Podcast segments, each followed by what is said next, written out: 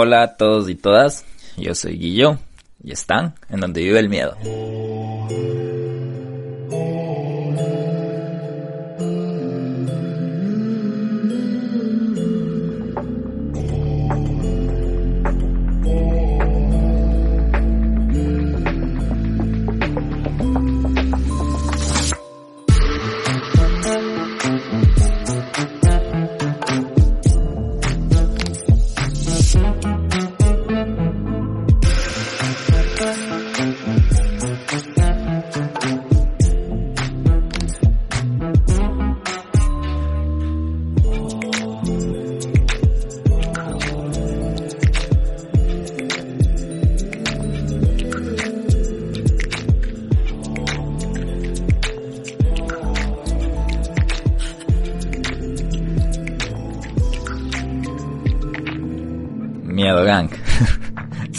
Vez están castigados solo conmigo, quiero empezar agradeciéndoles un montón. Empezar por el principio y agradecerles un montón porque, brothers, brothers, brothers, no tienen idea que grabar solo no es nada fácil. Entonces, quiero agradecerles por eso porque recibí sus mensajes, leí sus mensajes y yo sé que también le extrañan al Nel pero mmm, les gustó el último capítulo y creo que eso me motiva a hacer este último capítulo del año y la próxima semana, este viernes que viene es Navidad, entonces tómenlo también como un regalo de Navidad y de año viejo y de año nuevo, entonces eso es básicamente, han pasado un montón de cosas en, en estos días, en, porque la última vez que grabé fue en noviembre, como el 20 y algo de noviembre, creo que era el 22 o algo así o el 23 y ya es casi un mes de lo que no he grabado. Estuve en Quito, eh, se mojó la computadora. También gracias por eso, por entender por qué había, se había planificado lanzar el capítulo anterior el 6 de, de diciembre y se lanzó recién el anterior domingo. Pero bueno, en serio ustedes son una bestia, son una bestia por entender, por ser pacientes. Eh, Estuve, como les dije, en Quito, tuve chance de encontrarme con muy poca gente. Una de ellos es una marca que les recomiendo que hasta me regaló un Benny. Un Benny son esos gorritos del frío, como unos gorritos. Y están súper chéveres. El, la marca es Alive, es de un amigo mío que se llama David. Así que si quieren pueden seguir en las redes de arroba live. Cuando compran les viene con stickers y para ser sincero, el Benny está muy, muy, muy, muy bacán. Entonces vayan a seguirle. Igual quiero mandarle un saludo a Dani. Brother, COVID está pasando. Sé que teníamos planeado vernos eh, para que tengan un poco de, de, contexto. Daniel Reynoso es un artista que nos conocemos virtualmente. Es un pintor, es un, es un crack en la pintura. Igual para que le sigan en arroba Daniel Reynoso Art para que chequen su arte. Y solo quiero decirte que ya nos veremos, brother. Cuando se acabe de acabar el mundo y renazca. El, eso, eso quería más o menos como igualarles los cuadernos de lo que había pasado. Eh, estuvo una bestia. No estuvo, me quedé con ganas porque hay pandemia y no, no, no el, el, mundo no es tan normal como, como solía ser antes. Pero bueno, ya mismo llegamos al año, al fin de año y somos sobrevivientes, gente también quiero sacar, quiero recargar que comparados a donde yo vivo, acá en los Estados Unidos, Ecuador se está cuidando muy bien del COVID. Y creo que eso tenemos que estar orgullosos como ecuatorianos porque a veces nos encanta criticar cómo están las cosas en Ecuador, pero yo creo que comparado a donde yo vivo, desde mi punto de vista, en Ecuador se están cuidando mucho mejor que acá. Entonces, eso sí es un muy, muy bien para para la gestión que se está haciendo en Quito específicamente, donde yo estuve, porque muy los lugares, los restaurantes, todo, bueno, los que visité se cuidaban y todo. Obviamente hay excepciones de gente que no cumple los procedimientos de usar mascarilla y esas cosas, pero bueno, eso pasa en todo el mundo, no solo en Ecuador. Aquí, sobre todo aquí pasa un montón. Así que eh, siéntanse orgullosos y sigan usando la mascarilla. Bueno, ya no voy a seguir hablando de, de cosas, solo quería más o menos ponerles al día de lo que está pasando.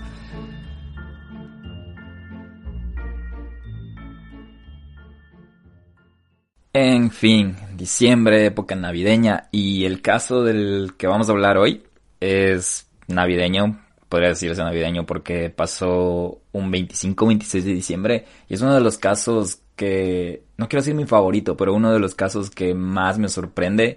Es un caso que sigue abierto, súper misterioso. Hay un montón de dudas, hay un montón de teorías y eso va a ser mi regalo de Navidad para que ustedes vayan pensando y vayan analizando quién creen que fue el culpable, porque como les repito, no hay culpable, no hay condenado acerca de este crimen, de este crimen que pasó hace casi más de 20 años, casi tres décadas. Y hoy vamos a hablar, hoy, antes de Navidad, episodio navideño, vamos a hablar del misterioso caso de John Bennett Ramsey. El 26 de diciembre de 1996 se produce una llamada de emergencias al 911. Al otro lado del teléfono se encuentra Patricia, Patsy Ramsey, la madre de John Bennett Ramsey. Entre llantos dice que su hija ha sido secuestrada. En las escaleras de la vivienda familiar aparece una carta escrita a mano. Se compone de un total de tres hojas y en ella se imponen una serie de condiciones que tendrán que cumplir si quieren recuperar a John Bennett. Así con esa pequeña narración que les cuento es como se daba inicio a uno de los casos más conocidos de los últimos años de la crónica negra americana o estadounidense. Un asesinato sin resolver y que sigue despertando las mismas incógnitas después de más de dos décadas. Empecemos por el principio. Vamos a conocer a quiénes son los protagonistas de esta trágica historia. John Bennett Ramsey John Bennett nació en Georgia, Atlanta, el 6 de agosto de 1990, y su nombre fue decidido combinando los dos de su padre, John Bennett. John Ramsey y Patricia Patsy Ramsey. Patsy fue la segunda mujer de John y madre de dos de sus cinco hijos. Se mudaron a Boulder, Colorado, cuando la pequeña tenía solo un año. Él era al momento del crimen de su hija un importante ejecutivo de negocios y muy exitoso presidente de Access Graphics, una compañía de servicios informáticos. No era un hombre de suerte en lo personal. Cuatro años antes había sufrido otra tragedia, la muerte de la mayor de sus hijas, Elizabeth, en un accidente de tránsito. Patsy, en cambio, la esposa, era una ama de casa, pero en su juventud había sido reina de belleza y había obtenido el título de Miss Virginia Occidental en 1977. Quizá por eso se dedicaba con obsesión a llevar a John Bennett a cuantos concursos hubiera. En muchos de ellos, Patsy era su sponsor. En la casa de los Ramsey, junto a John Bennett, vivían John su padre, Patsy su madre y Burke su hermano mayor de 9 años. Y bueno, ya vamos conociendo un poco más de la familia de John Bennett y tengan en cuenta que Patsy tenía este historial de haber participado en concursos de belleza. Y bueno, ya vamos conociendo un poco de la familia de John Bennett y tengan en cuenta que Patsy tenía este historial de haber participado en concursos de belleza y hasta había ganado estos concursos, ¿no? Por eso tal vez quería llevar a su hija por el mismo camino. John Bennett eh, ya en ese entonces era considerada una mini beauty, una mini belleza, de largo pelo dorado y ojos azules, y con solo 6 años ya había aprendido a posar, imitando a las modelos y actrices adultas. Llevaba en esas numerosas ocasiones las uñas pintadas de rojo, los labios estridentes, sombra, máscara de pestañas, tacos, plumas y minifaldas. Obviamente no faltaba gente que cuestionara por lo bajo esta conducta de Patsy. Su hija se había convertido en una muñeca de carne y hueso para seguir sus caprichos. John Bennett en sus seis años ya había ganado muchos títulos. America's Royal Miss, Colorado State's All-Star Kids Cover Girl, Little Miss Chaverleo Michigan, Little Miss Colorado, Little Miss Merry Christmas, Little Miss Sunburst y National Tiny Miss Beauty. Si me preguntan, no tengo idea qué son estos, estos premios, pero son importantes, supongo que deberían ser muy importantes, pero de igual manera de opinión propia, una niña de 6 años, con todos esos concursos, usando maquillaje. Y eso también les repito, es una opinión muy propia, usando maquillaje, eh, máscara. Y hay unos datos súper, un poco para mí perturbadores que él había encontrado acerca de este caso mientras hacía el guion. Y si ustedes se ponen a googlear, ponen John Bennett Ramsey en Google, la mayoría de las fotos, la niña está maquillada. Está maquillada los labios, está con ruborizante, como dice, con máscara. Entonces, imagínense en exponer a... Yo no tengo hijos, y pero no sé, la gente que tenga hijos me, va, va a entender mejor. Yo no sé, la piel de, una, de un niño de una niña de 6 años es bastante frágil como para estarle metiendo cosméticos que son químicos, ¿no? Y aparte de eso, exponer a un niño de 6 años, a una niña de 6 años, a este foco, a este foco de concursos de belleza, les juro que vi los videos de, de cómo se presentaba John Bennett y me, me hacía sentir incómodo porque hasta las poses que hacían para este concurso de belleza no, no van acorde a un niño. Es como que estuvieras viendo a una niña queriendo ser adulta. Pero no sé, se ve un poco, te juro que es, hasta por un, hasta por un momento pensé, les juro, como que sería el escenario perfecto para los pedófilos.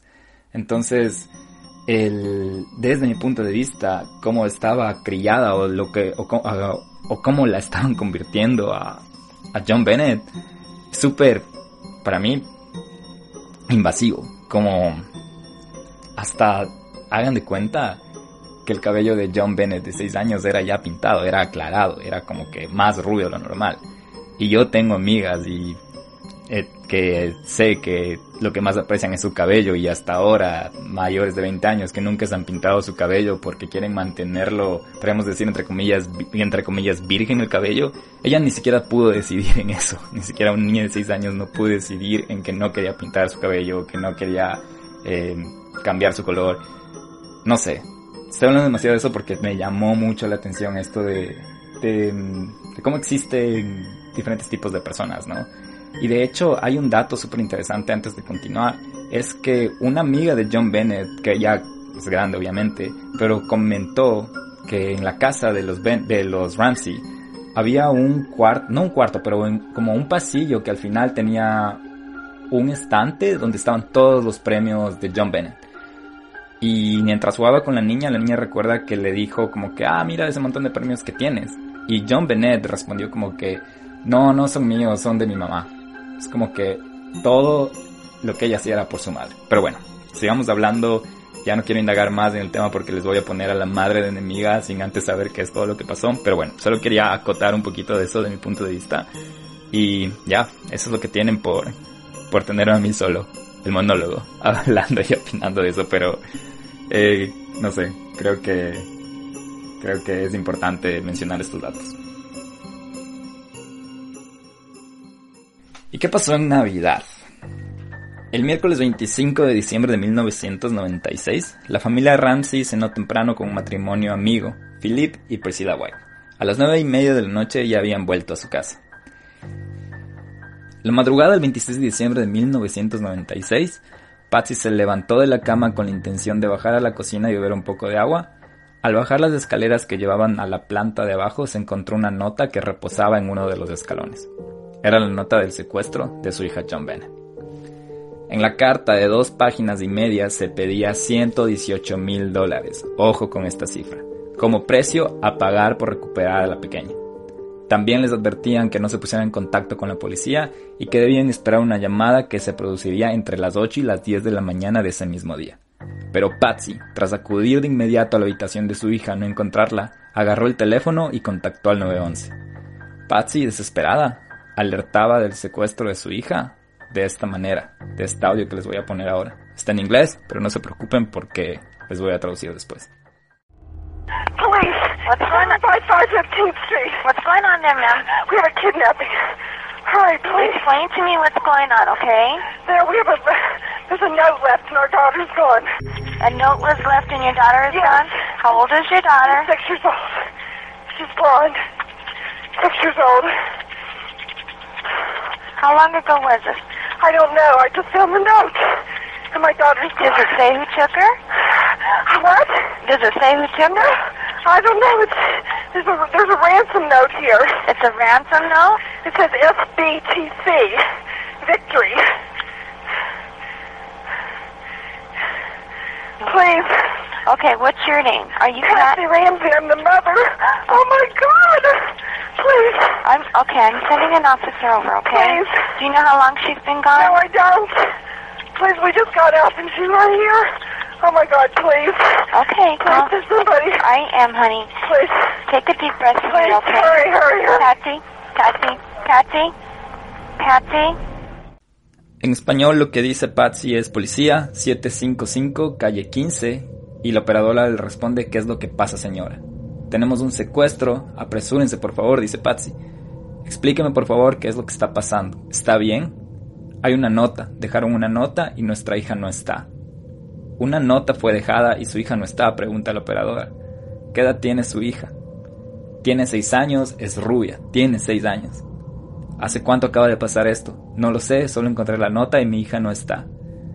¿Dice quién la tomó? No, no sé, hay una nota de rescate aquí. ¿Una nota de rescate? Está firmada SBTC, Victoria. Ok, ¿cuál es su nombre? pregunta la operadora. Patsy Ramsey, soy la madre. Oh, por Dios, por favor. Está bien, estoy enviando a un oficial ahora. Por favor. ¿Sabe por cuánto tiempo está desaparecida? No, no sé. Por favor, nos acabamos de despertar y no está aquí. Oh, por Dios, por favor, por favor, envía a alguien, por favor. Respire, por favor, le dice la operadora. Y ella solo responde, apresúrense, apresúrense, apresúrense. Al final la operadora se queda diciendo, Patsy, Patsy, Patsy, Patsy.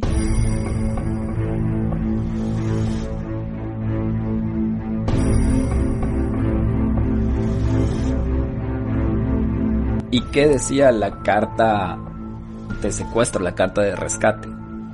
Les voy a dejar un fragmento de la carta en Instagram. Obviamente está en inglés, pero igual le tengo traducida y les voy a leer a continuación exactamente qué es lo que decía la carta. Señor Ramsey, escucha atentamente. Somos un grupo de individuos que representan una pequeña facción extranjera. Respetamos tu negocio, pero no el país al que sirve. En este momento tenemos a tu hija en nuestra posesión. Ella está segura y lesa, y si quieres verla en 1997, debes seguir nuestras instrucciones de la carta. Retirarás 118 mil dólares de tu cuenta, 100 mil serán en billetes de 100 y los 18 mil restantes en billetes de 20.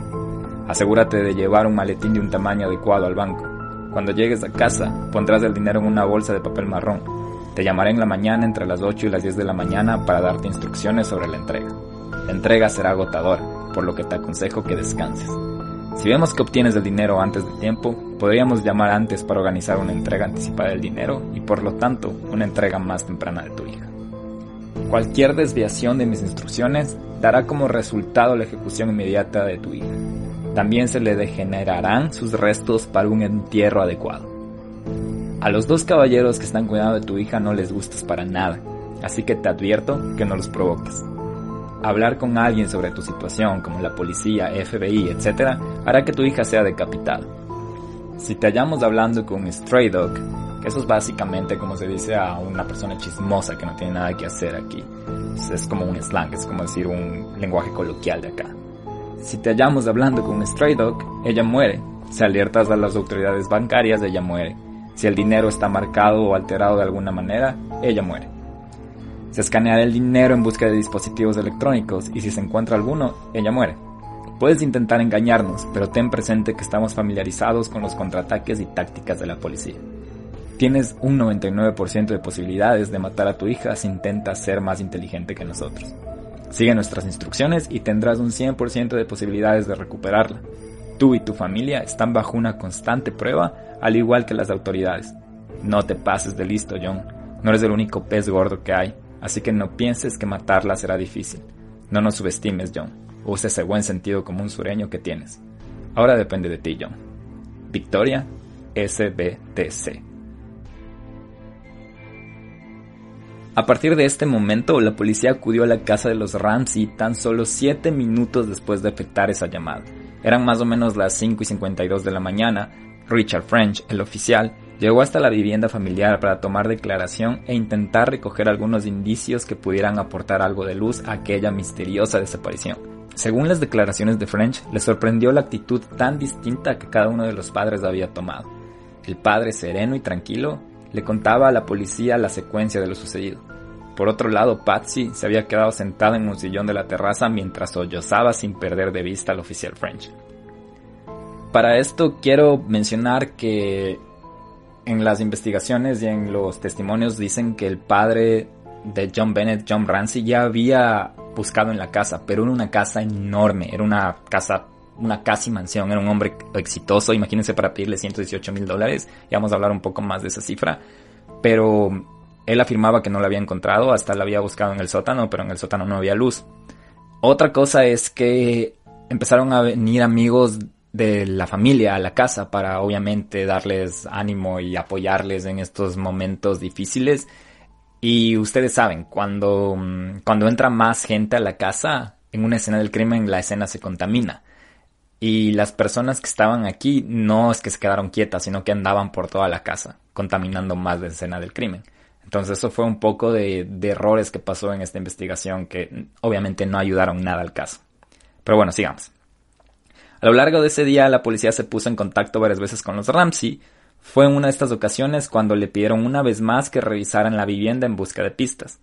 Fleet White, un amigo de la familia, había acudido hasta el domicilio de los Ramsey para apoyarles y ofrecer su ayuda en un momento tan delicado como la desaparición de un hijo.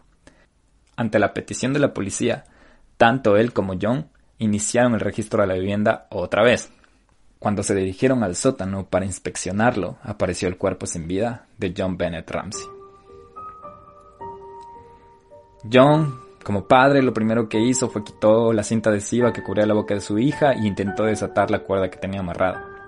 Esa misma noche, las autoridades le permitieron sacar el cuerpo del lugar. Otro gran error que la policía dejó que pasara. Pero obviamente Imagínense entender a un padre frenético que acaba de encontrar a su hija en esas condiciones. ¿Cuál sería la primera reacción? Agarrar a su hija y no sé, tratar de, de, de llevarla o tenerla en sus brazos. Porque prácticamente lo que John hizo fue encontró a John Bennett, la tomó en sus brazos y la llevó al medio de la sala de su casa. Después de verla con todas las evidencias, la policía le pidió nuevamente que por favor deje el cuerpo en el sótano donde lo había encontrado porque era la escena del crimen. Y ustedes si han visto programas de criminalística saben que una de las reglas, de las primeras reglas de la escena del crimen es no tocarla, ¿no? Para no, no dañar las pruebas o las evidencias. Pero en este caso, como les digo, sería entendible como padre ver a tu hija y tu primera reacción tratar de, no sé, de, tener, de tenerla en tus brazos. Pero bueno, esto fue un grave error de la, de la policía y la misma noche las autoridades hasta le permitieron sacar el cuerpo del lugar a John. Pero, ¿por qué pasó esto también? Porque la policía era inexperta, era bastante inexperta. Hasta la fecha, hasta el día de hoy, Boulder, Colorado, es uno de los lugares más felices o que más se recomienda donde puedes vivir aquí en Estados Unidos y creo que se lo considera también mundialmente porque tiene buenos costos de vivienda y bastantes facilidades, transporte público, bicicletas, etcétera. Entonces sigue siendo uno de los lugares más, más recomendados para vivir. Y de hecho, en este año, y creo que hasta la fecha, este fue el primer asesinato, el primer caso de este tipo. Entonces imagínense, la policía no estaba preparada para esto.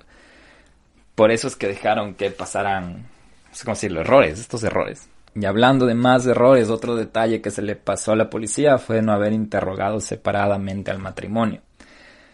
Sumado a esto había un montón de otras incongruencias o de cosas raras que habían pasado esa mañana porque no sé si recuerdan en la carta decía que iban a recibir una llamada entre 8 a 10 de la mañana. Como mencionamos, John estaba bastante calmado y Patsy estaba sollozando, pero tampoco es que estaba pendiente del, del teléfono de 8 a 10 de la mañana.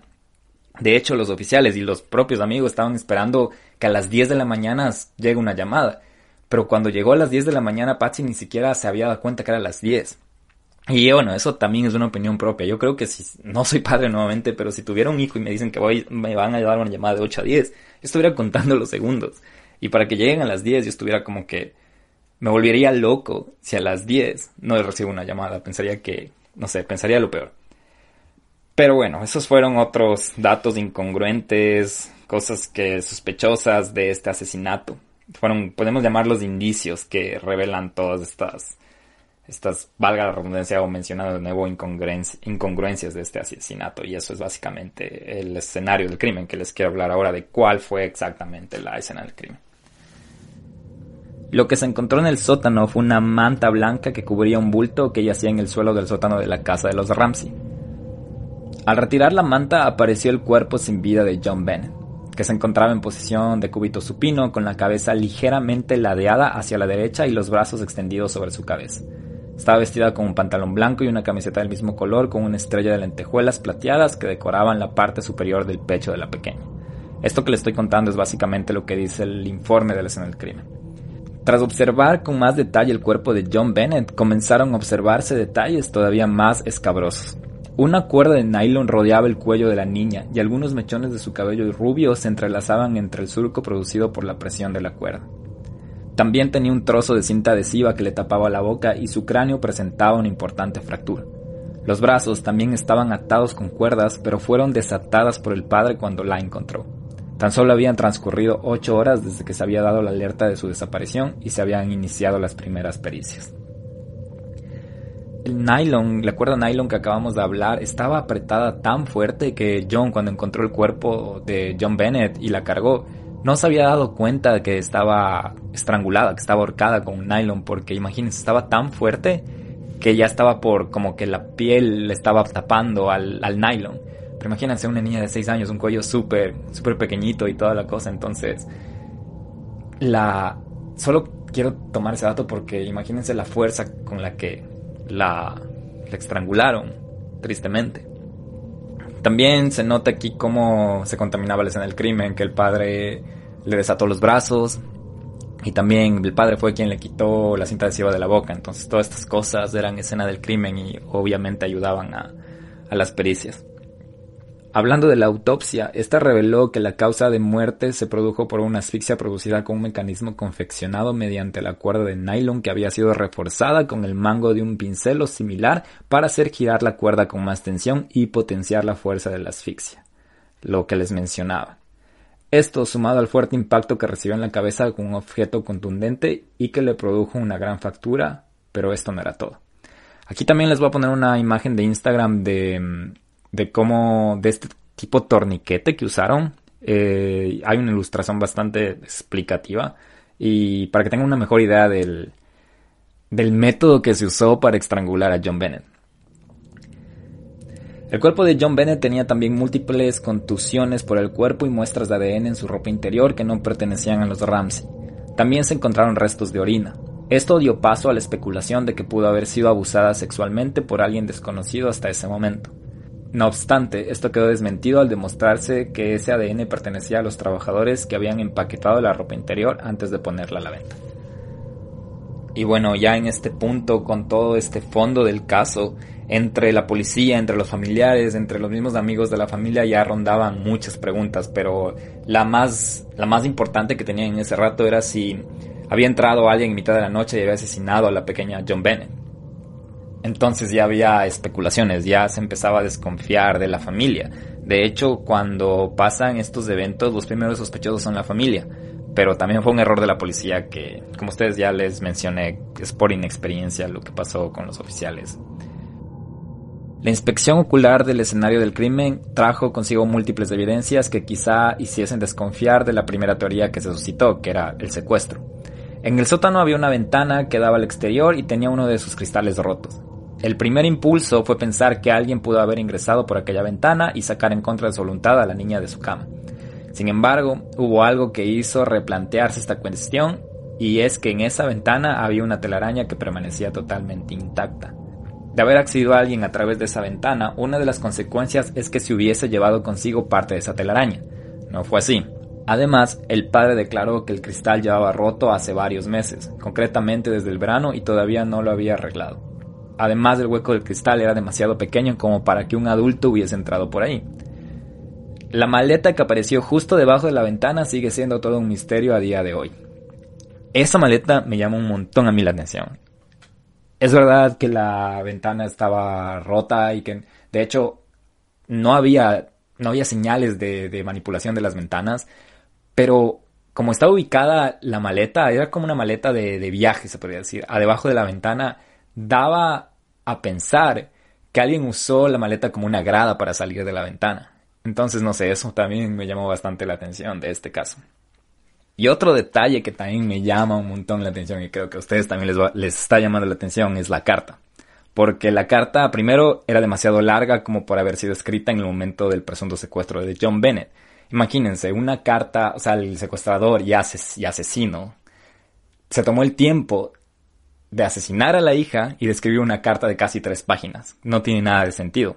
Y también otro detalle es que todo apuntaba que esa carta fue escrita por alguien cuando se encontraba en el interior de la casa. ¿Por qué? Porque tanto el papel como el bolígrafo que usaron pertenecía a los Ramsey. Y ese papel, ese clipboard, esa libreta, y el esfero y el bolígrafo estaban en la cocina. Estaban en la misma cocina que una de los amigos, una de las amigas de la familia que llegó a dar apoyo, se puso a limpiar la cocina. Se imagínense este otro error. Ella con el bien de ayudar estaba limpiando como pasando trapos por encima de los mesones de la cocina como creo que por estrés o lo que sea. Pero mientras hacía eso seguía borrando evidencia de quién pudo haber dejado huellas escribiendo la nota, porque la nota estaba en el counter de la cocina. Error tras error, error tras error. Pero bueno, como les dije, ya esta teoría comenzó a tomar otra forma y los padres comenzaban a ser sospechosos del crimen de la niña. La policía seguía inspeccionando cada rincón de la casa con el fin de hallar cualquier indicio que delatara al presunto responsable. No hallaron nada. Tampoco hallaron pisadas en la nieve que indicaban que un extraño se había podido acercar a la vivienda. O sea, no había nada fuera de la casa. Ante todos estos avances en la investigación, John alegó que habían pasado varias personas por la casa y que habían tenido copia de la llave por haber trabajado para la familia en su hogar. No se pudo vincular a ninguna de estas personas con el asesinato de John Bennett. Tampoco pudieron justificar la declaración de uno de los vecinos que declaró haberse despertado en mitad de la noche a causa de un fuerte grito que provenía del interior de la casa de los Ramsey.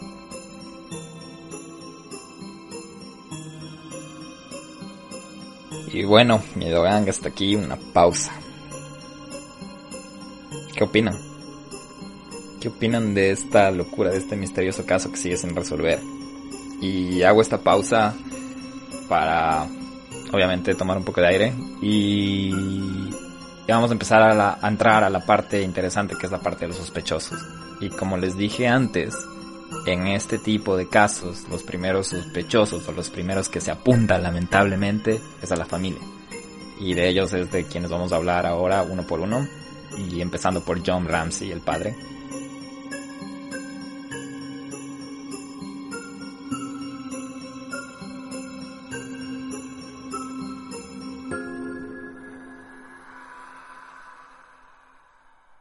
Los focos se centraron totalmente en John como responsable de su asesinato. Los indicios que aparecían poco a poco sugirieron que había estado abusando sexualmente de su hija tiempo atrás y que incluso ambos progenitores participaron en actos sexuales con la pequeña la misma noche que murió. Hay un artículo de la revista Vanity Fair que fue publicado en 1997. Es un reportaje bastante extenso donde se llevaba a cabo un minucioso repaso del crimen y detalles del caso, que en lo personal a mí me pareció muy amarillista y de hecho les, les quiero adelantar que es un poco explícito, así que pueden saltarlo, pero a mí me parece un poco amarillista lo que dijo Vanity Fair, pero dice prácticamente lo siguiente. Las declaraciones de los patólogos forenses Cyril Wedge y Robert Kirchner afirmaban en rotundo que John Bennett había sido agredida sexualmente la noche que se produjo su muerte. Sus declaraciones se basaban en una evidencia física que para ello fue muy clara. La abertura vaginal era el doble de grande que la de cualquier otra niña. Esto implicaba que había sido agredida, mas no penetrada con un miembro viril. Además, también afirmaban que ese hecho se había producido en anteriores ocasiones. Los forenses también pudieron determinar que el cuerpo fue limpiado, aunque no esterilizado del todo, y que además habían vestido a la niña después de ser asesinado. También se había alterado la escena del crimen, pues al descubrir el cuerpo, John la llevó hasta el salón para después volver a dejarla en el suelo del sótano un tiempo después. Los errores de los que hablamos hace poco. Patsy Ramsey, la madre. La actitud de Patsy tampoco pasó desapercibida. Fue desde el primer minuto en que aquel policía acudió a su domicilio tras recibir la llamada de alerta cuando comenzó a intuir ciertos comportamientos un tanto extraños. Sin embargo, con la investigación en curso y tras el análisis de la llamada al 911, se percataron de que unas voces surgieron al final de la llamada y podrían ser verdaderamente reveladoras. Tras terminar de forma abrupta la conversación con la mujer que atiende la llamada de Patsy, se escuchan de fondo unas voces que los investigadores que analizaron los audios transcribieron como la voz de un hombre, que podría ser John, que decía, no vamos a hablar más contigo. Luego otra voz decía, ayúdame Jesús, ¿O qué hiciste? Ayúdame Jesús. Y luego una voz suave como de un niño, podía ser Burke, el hermano mayor de 9 años, y agregaba, y esta es la que más rara me parece, que escuchaban que decía, que encontraron. Al parecer cuando Patsy colgó el teléfono no lo hizo correctamente y eso es lo que hizo que captase algunas voces de fondo que luego fueron investigadas por el FBI. La cinta fue analizada nueve veces por el FBI y por el Servicio Secreto de los Estados Unidos y no reportaron ninguna otra voz más que la de la operadora y la de Patsy Ramsey. El segundo elemento que incriminó a la madre directamente fue la carta hallada en la escalera. Como ya saben, una carta de secuestro que había sido escrita con un bolígrafo y un papel de un cuaderno que eran de su propiedad y que tenía en la cocina específicamente. Además, la prueba grafológica determinó que la letra era muy similar a la de la propia Patsy. ¿Y se acuerdan de esos 118 mil dólares de rescate que pedía la carta? Pues resulta que el exitoso John Bennett, que sí, de hecho era exitoso y hasta fue mencionado entrepreneur o emprendedor del año de la compañía en la que estaba trabajando, recibió un bono de exactamente 118 mil dólares ese año. Eso les dejo ahí para que, para que se queden pensando. Adicional a esto, forenses expertos en lenguaje corporal también analizaron los gestos de ambos en sus apariciones en televisión. Tras los primeros avances de la investigación, John contrató a unos abogados para él y para su mujer y prescindieron de hablar con la policía, pero no así con los periodistas que seguían interesados en el caso. No hablamos con la policía, pero sí hablamos con los periodistas. Ojo con eso. Patsy nunca fue procesada porque tampoco existió prueba determinante que pudiera relacionarla directamente con el asesinato de su propia hija. Lamentablemente falleció en 2006, justo 10 años después del evento, a causa de un cáncer de ovarios.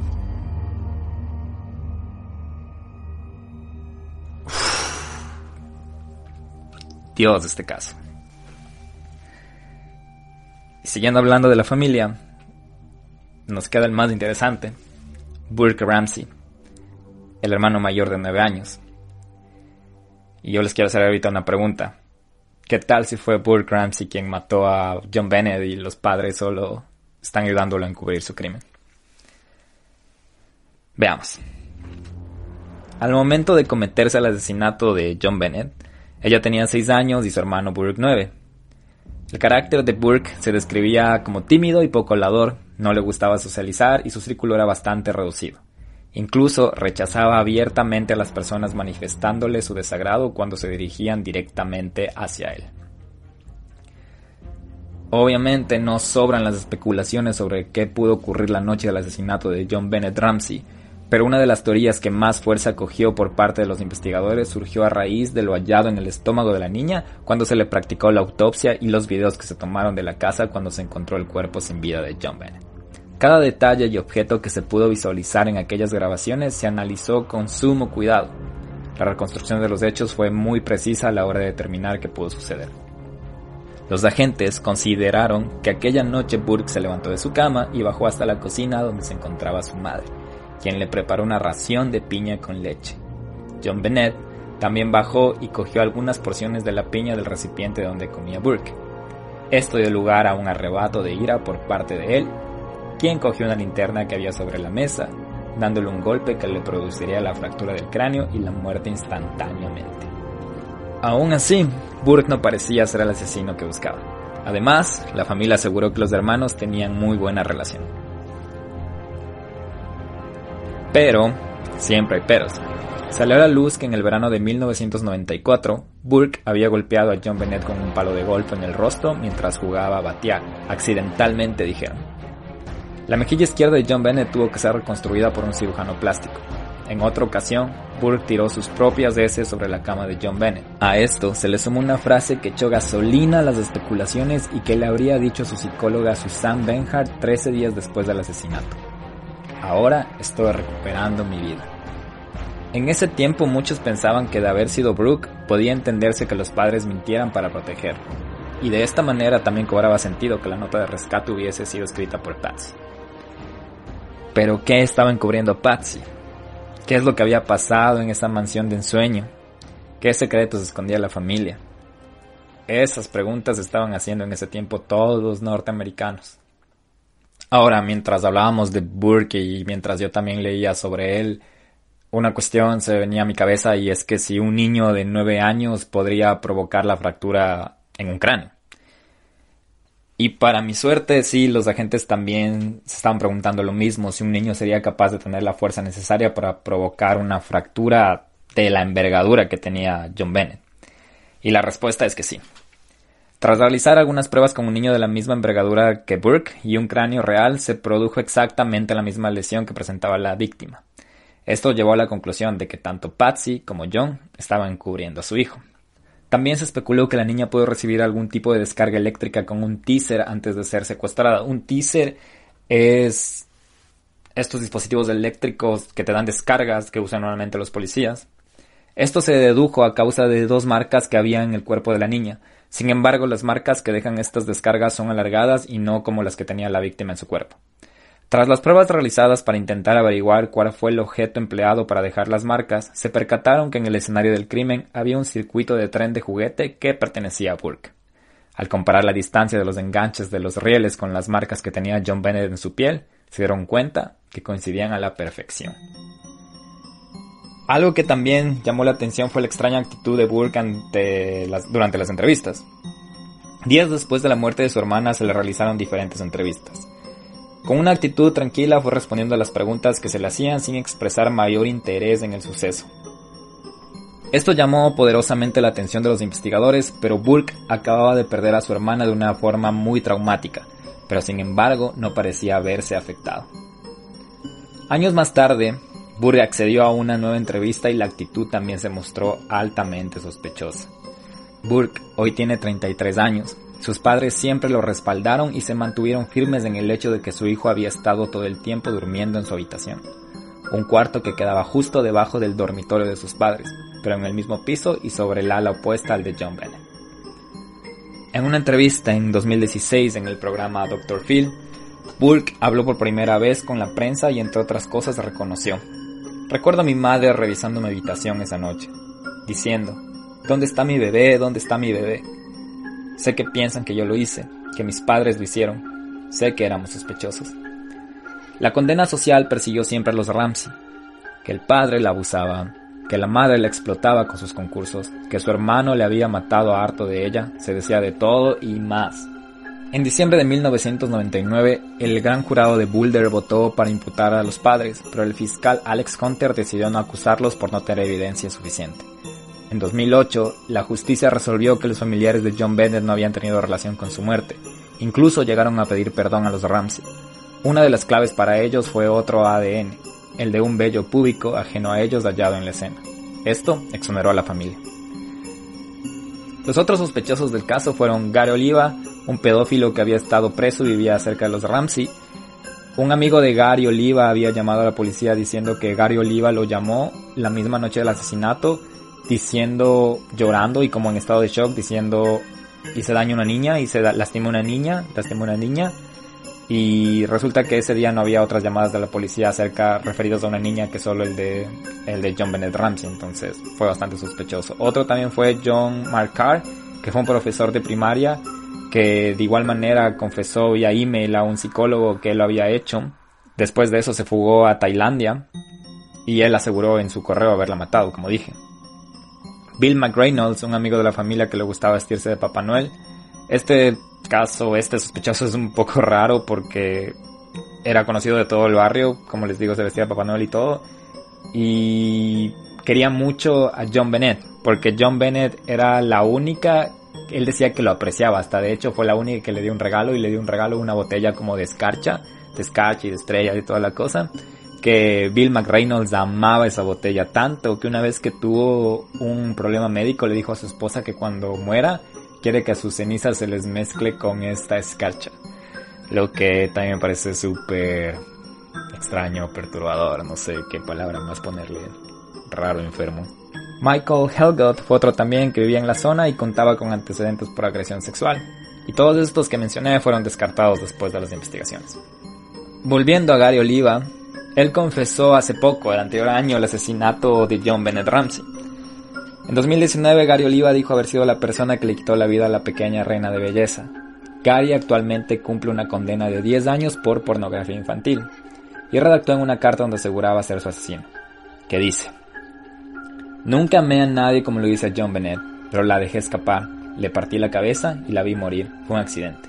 También, en 2019 hubo una novedad. Randy Simmons, un fotógrafo de 6 años, fue detenido por 15 cargos de pornografía infantil. ¿Pero qué tiene que ver con John Bennett? En 1997 había sido interrogado por su asesinato. Seis meses antes del crimen, él había tomado apellido de Patsy fotografías para que tuviera un portfolio más profesional con sus concursos de belleza. Y en 2019, Pamela Griffin, ex amiga del fotógrafo, asegura que deberían investigarlo más seriamente. Pamela relató, Randy solía llamarme y me contaba sus problemas conyugales, pero después de la muerte de John Bennett comenzó a actuar de forma extraña. Pamela se siente en parte responsable porque fue quien recomendó a la familia Ramsey recurrir a Simons como profesional. Pamela también considera que el arresto del fotógrafo por pornografía infantil prueba que tiene mucho que ocultar. Él me decía, tengo la corazonada de que el departamento de policía de Boulder piensa que fui responsable de la muerte de John Bennett, y no puedo probar que no lo hice. No tengo una coartada para el día de Navidad de 1996. Y contó algo más tétrico. Junto al cadáver de John Bennett se había encontrado una cuerda de nylon atada al mango de una brocha de pintura, ella denunció que Simons tenía un barrilete con el mismo tipo de cuerda que la encontrada en el caso. La vio cuando llevó a su hija a una sesión de fotos con Simmons y para una de las imágenes el fotógrafo le dio a la pequeña ese barrilete para que posara. Pamela recuerda con rabia que llevó la foto a la policía, pero nunca hicieron nada. Durante la investigación inicial, Randy Simmons había sido descartado como sospechoso porque el examen de ADN no había coincidido con las muestras genéticas que se habían hallado en el sótano de los Ramsey pero la misma policía reconoció años después que la escena del crimen no había sido bien preservada y que había sido contaminada por la negligencia de los primeros agentes que la inspeccionaron. John Bennett, helicóptero.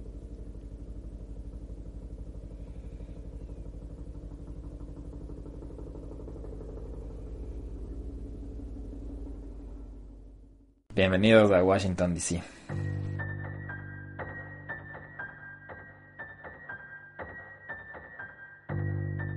John Bennett fue enterrado en el St. James Episcopal Cemetery en Marietta, Georgia. Su madre Patsy descansa junto a ella. Como les dije, murió en 2016 debido a un cáncer de ovarios. John Ramsey se unió a la política en 2004 por el Partido Republicano. Luego de la muerte de Patsy, habría salido un tiempo con Beth Holloway, la madre de un adolescente asesinada en Aruba, Natalie Holloway, que también es protagonista de otro resonante crimen. Pero el romance quedó en la nada. En 2011 se volvió a casar y vive en Michigan. La casa, la mansión donde pasó todo, desde hace muchos años pertenece a otros dueños que tuvieron que enrejarla porque los turistas del morbo los acosaban. La familia rica, la belleza impoluta, la felicidad aparente, la inocencia infantil, nada de eso habitaba ahí. Las sospechas quedaron siempre adheridas a los portadores del apellido Ramsey. Varios documentales hicieron sobre el tema. Uno fue producido por CBS que dura cuatro horas y para que se construya una réplica de varias zonas de la casa en escala real que les recomiendo bastante. De hecho, hay entrevistas con Burke y Burke demandó a CBS porque este documental, al igual que este podcast, como que le pone en evidencia a Burke, como que le pone culpable y eso no le gustó a Burke y demandó a CBS. A la final Burke ganó la demanda o creo que llegaron a un acuerdo financiero entre CBS, el canal televisivo, y Burke y eso les quería dejar como dato. También hay otro Discovery que tiene tres capítulos y también hay un programa de Arts and Entertainment llamado El asesinato de John Bennett, la verdad relevada. También hay otro en Lifetime y un libro de Paula Woodgard y así hay un montón de cosas en la lista. De hecho vi un tráiler de hace unos tres años de un documental en Netflix que se llama Casting John Bennett, algo así, pero no lo hizo, pero vi mientras investigaba esto. Como les dije, el caso sigue sin resolver, y en los muros de la casa número 755 de la calle 15 en Boulder, Colorado, la verdad fue solo una. Aunque nadie la conozca, John Bennett dio fe de eso la noche del 25 de diciembre de 1996, con su pequeño y martirizado cuerpo. Estamos seguros que todavía no descansa en paz.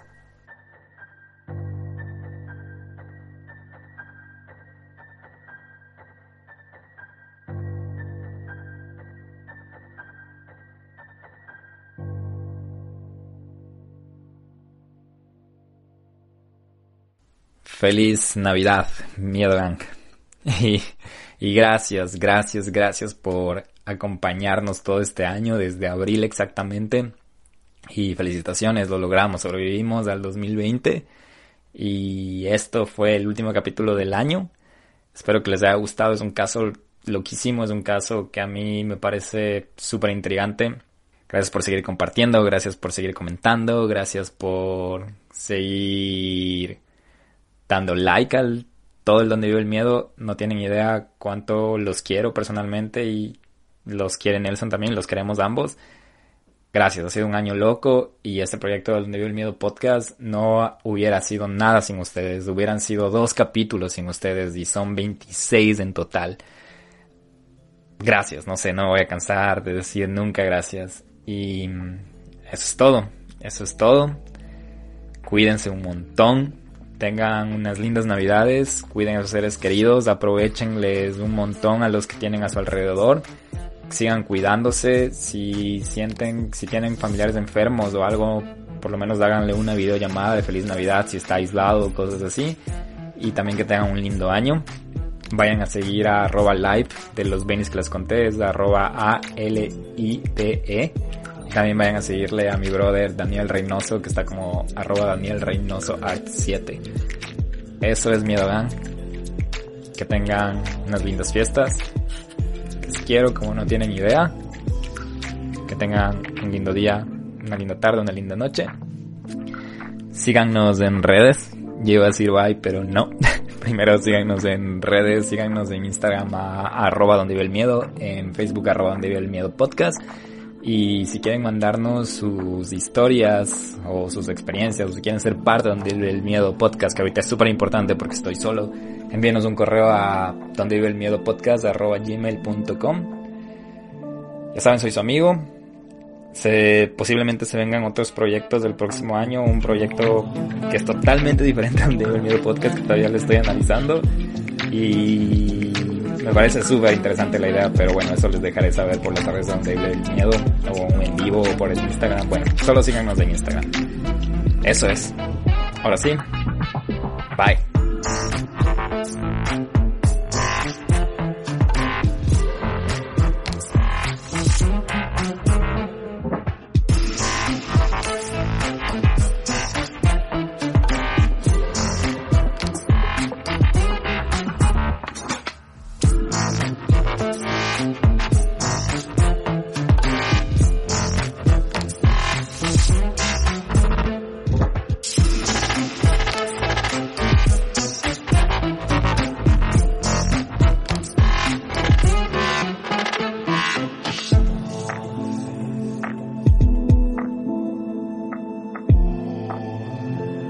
Este capítulo fue escrito y editado por Guillermo Díaz, música por Hatton, Neo, Jingle Punks y Scott Buckley.